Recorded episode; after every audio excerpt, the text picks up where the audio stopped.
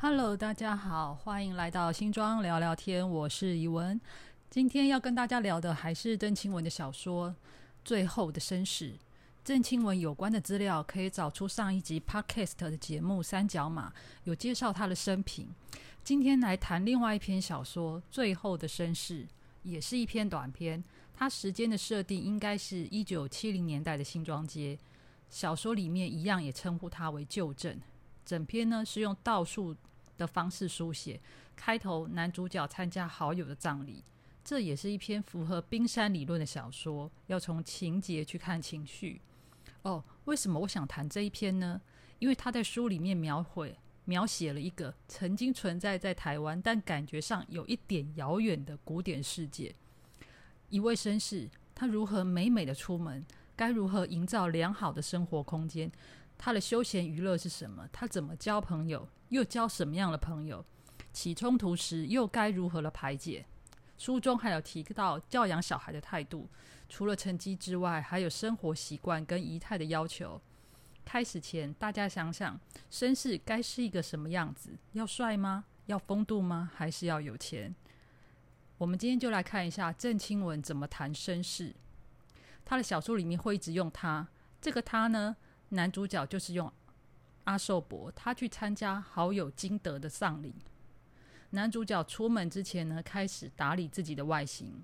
小说里面开始写到，他找出那一件白色的西装，四十多年前定制的，是上等的麻布料。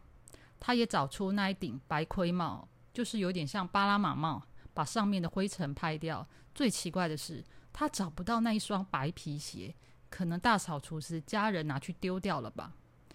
就是要丢掉，也该告诉他一声啊！他穿好白西装，站在镜子前面，前后看看摸摸，再从口袋里掏出黑色的蝴蝶结。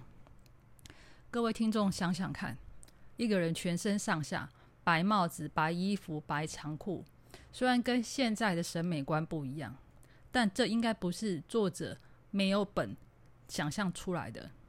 根据蒋渭水的一张旧照片。里面的他应该是穿着全身浅色的西装、浅色的帽子，手里拿着手杖，可见当时穿浅色西装是一种时尚。小说里接着提到，四十多年前他穿这一套西服走在街上的时候，每个人都要停下来看他，尤其是妇女，有一些还低声告诉他们的儿子说：“看那绅士。”不知道有多少妇女希望他们的情人、丈夫或儿子能像他那样体面。小说所描述的绅士身上带着一种古典美，可是这种美并非浑然天成、山开水阔的那一种天然美，反而是后天的教育甚至于物质条件所形成的美。体面似乎是作者认为男性可以表现在外面的身外在优势，穿着好看的衣服，优势的体态。我们可以想象阿寿伯年轻时打扮起来吸引目光的程度。不输一般漂亮的女生，不过在台湾人传统观念里，我们对男性的美丽形容词汇很少，体面算是蛮高级的形容。它所包含的意思，不光是外表的美丽，还有体态跟一些物质条件。这样的价值观，跟现在台湾男性出门不太花时间打扮，差异非常的大。一套西装在日治时期要多少钱呢？小说家陈柔静在《台湾西方文明初体验》当中提到，当年公务员一个月的薪水大概四十二到四十八元左右。前台泥董事长辜政府回忆，一套西装下来差不多要二十五元左右，一个月抓四十五元薪资，一套西服二十五元，超过半个月的薪水。试问，现在还有多少人会花半个月薪资买一套衣服呢？那么，绅士都住什么样的地方呢？小说写道，在旧镇这样一个地方，这栋房子算是很特别。在街上，所有的房子都是并排在一起，每一栋房子依据长度分两进或三进，只有这栋房子是单单栋，四四方方，又宽又大，四周围着空地。在新建时轰动全镇，盖到二楼时监工时。阿寿伯喜欢站在上面眺望，挑选远眺最好的地方作为自己的房间，经常在窗边放着一些兰花，一边喝茶一边看着田野。有时候清晨或黄昏时分，他到附近田园散步，走几步就回望看着自己的房子。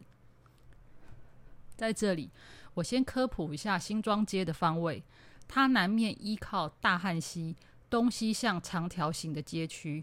依照他房子的描述，不是靠着街边。远眺只能提只提到田园，不见大河的话，那阿寿伯的房间应该是面向北边。新庄从清朝以来，从大汉溪到观音山这块广大平原种植稻米。书中所描述开窗应该就是北边，而且阿寿伯角色设定是日治时期的头人，所以居住的房子就不是清朝时代的街屋。而是比照西方的样式盖成正方形的房子，阳光通风。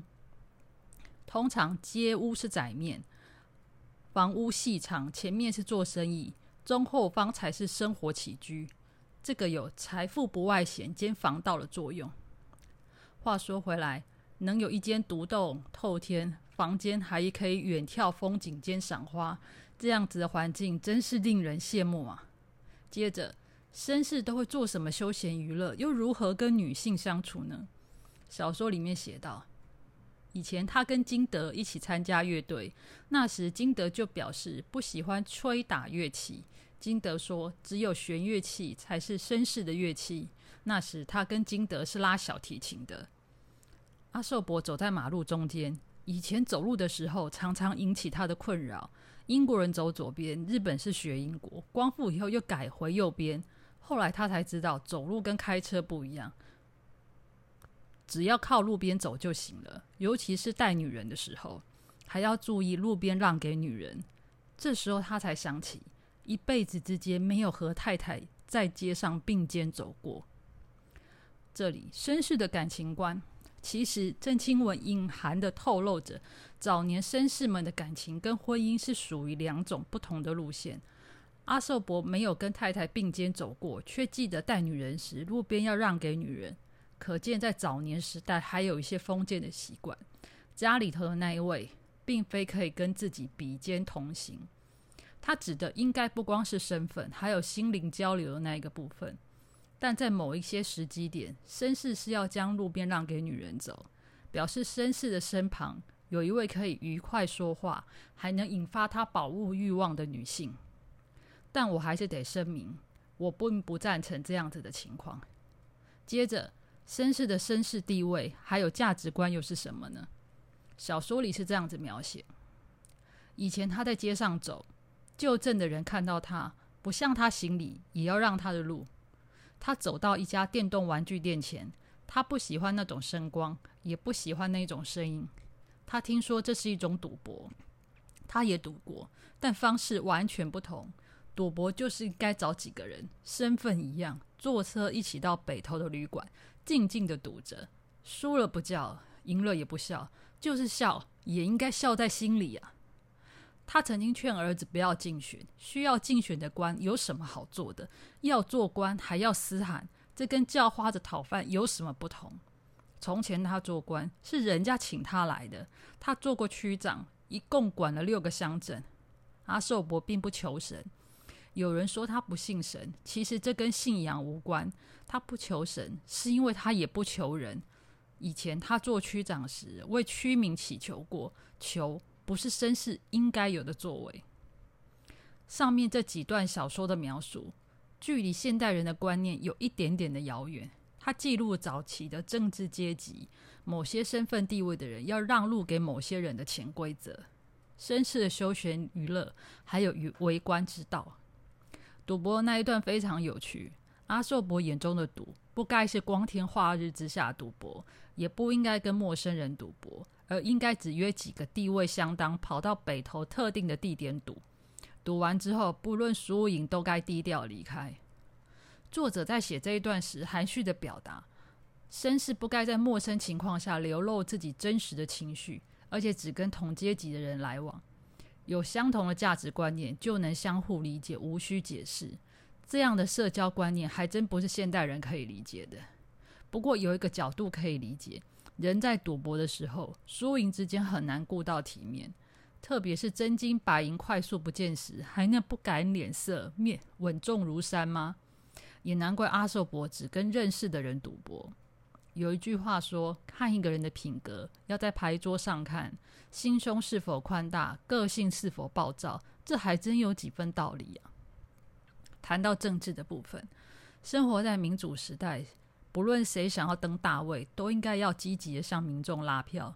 但小说里的阿寿伯，表面上他的观念有点封建，他不认同选举拉票的行为，好像在讨好选民去换了这个位置。但之后提到了一件事，却是为政者都应该放在心上的。他担任区长时，都为人民而求，出发点都是为了百姓，不是为了自己，才是当官的道理。这一点应该是划时代的共识。不过小说当中提到区长，可以稍微说明一下。日治时期新庄的行政区划分，他在一九零一年时，他设置台北厅新庄支厅，支厅底下有新庄区长。一九二零年新庄被划入台北州新庄郡，郡守底下有新庄街长，郡守是由台北州指派，都是日本人。新庄街长除了开头的林明德跟黄渊源两位都是台湾人之外，其他都是日本人担任。区长是一个行政头衔长官，在那个时候，台湾人可以担任行政首长，绝对都是地方的重量级人士。我谈了这么多的身世，也应该谈一下为什么说这是最后的身世。小说开始是讲丧礼，一个人的结束，也暗于一个时代的结束。阿寿伯用他的眼睛来看新世界，是像一个跨时空的旅行者的眼光来看待这个新世界。从丧礼开始，阿寿伯就浑身不自在，他毛很多，他觉得现代人没礼貌又随便。小说里面是这样子写的：他在后面坐下，立即有人来请他扶到他前，扶他到前面。他不喜欢人家扶他，也许后，也许前面的锣鼓声太噪。他望着金德的遗像，金德受得了吗？上香之后，办事的人过来请他回去。不，他要送金德一程。办事的人一再请他留步，他却坚持要送金德。依照旧镇的习惯，他要送到海山头出街的地方。先是乐队到了海山头，指挥随便做了手势，乐队就放下乐器。其他人就像出来散步一样，手一晃，身子一转，都折回来了。阿寿伯看起来觉得他们就像鸡拉屎一样，随便又草率。对不起，我笑出来了，因为这一句实在是不像他绅士的行为，但却形容的非常的有趣。他可不一样，他想挺挺的站着，他望着远去的灵柩，缓缓的、肃静的举一个空，那才是礼。今天会不会有人学他呢？现代的人都很粗心。丧礼结束后有一顿饭局，阿寿伯不想去，要怎么拒绝对方才不失礼面呢？小说是这样子写的：金德那边又派人来请他，有的拉他，有的扶他，好像没去就失礼。他们都比他年轻，应该都比他开明才对，怎么不知道硬请人家才是不合礼节？他想把他们赶走，却勉强忍住。他们不知道他跟金德的交情，吃饭还要拉，算什么朋友？他客气告诉来请的人，他已经吃饱了，必须休息一下。看完阿寿伯的评论，会不会觉得绅士嘴人非常犀利？其实我一直觉得丧礼是给活人看的，不过办得热热闹闹，也确实很奇怪，让整件事情的重点完全不见了。而且现代人有一种风气，认为优雅的礼貌是一种 gay 白。其实适当的礼貌是对他人的尊重，过于放大自己的感受，让气氛尴尬。还有，请吃饭那一段，阿寿伯亲身示范，快要发生社交冲突时该如何处理。基本上就是原则守住，态度客气，展现他绅士的体面。我这里科普一下，海山头呢，这是新庄的一个老地名。它位于新庄的海山里，早年是新庄街的街头。国民政府来台湾后，将门牌号码从另外一边开始起算，导致这里成为新庄街的尾巴。那灵柩抬出海山头之后会到哪里呢？如果依照时代设定来说，应该是抬往十八粪坑。清朝的时候，十八粪坑就有墓葬的记录，附近的丹凤庵还有同治年间的石碑。到了一九二八年，日本政府都市更新，将地章旁边的墓冢也移迁移到此，至此这里成为新庄人的坟墓区。当然，现代女性勇于表达自己的想法，对老绅士来说也是难以想象的。比如小说里面写到：上一次他女儿回来，曾经向水果贩买了九颗苹果，有三颗烂掉。他回家打开一看，才知道掉包。女儿说要回去换，他说不必，他坚持要去。他劝女儿回去，不换可以，我们就站在这里看他怎么做生意。女儿的办法果然有效，小贩半央求半恐吓说：“你们走开好吗？”小贩接着说：“好啦，我给你换了。”女儿就回呛他：“你不是说水果没问题吗？”小贩回答说：“你到底要不要换啊？”女儿继续回呛：“不要换。”女儿一点也不肯让步，最后小贩只好央求她，并多送她两颗苹果。他不赞成女儿的做法，以前他就教她怎么做女人，对于他的举动跟言辞都有严格的规定。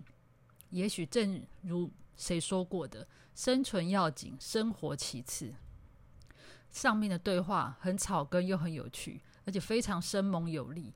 任何人都为了自己的生存在争取，而且女儿的谈判方式跟一般女人采购杀价的概念很接近，谁急谁就会退让。相较于阿寿伯的社交模式，新时代的人人与人之间都可以彼此对话，甚至于对阵。乍看之下好像纠纷不断，我觉得台湾人的新生活力就在此，回到人的角色，为自己的生存也好，生活也好，做一种努力。很像回到我们祖先开垦的时代，没什么身份问题，各凭本事努力。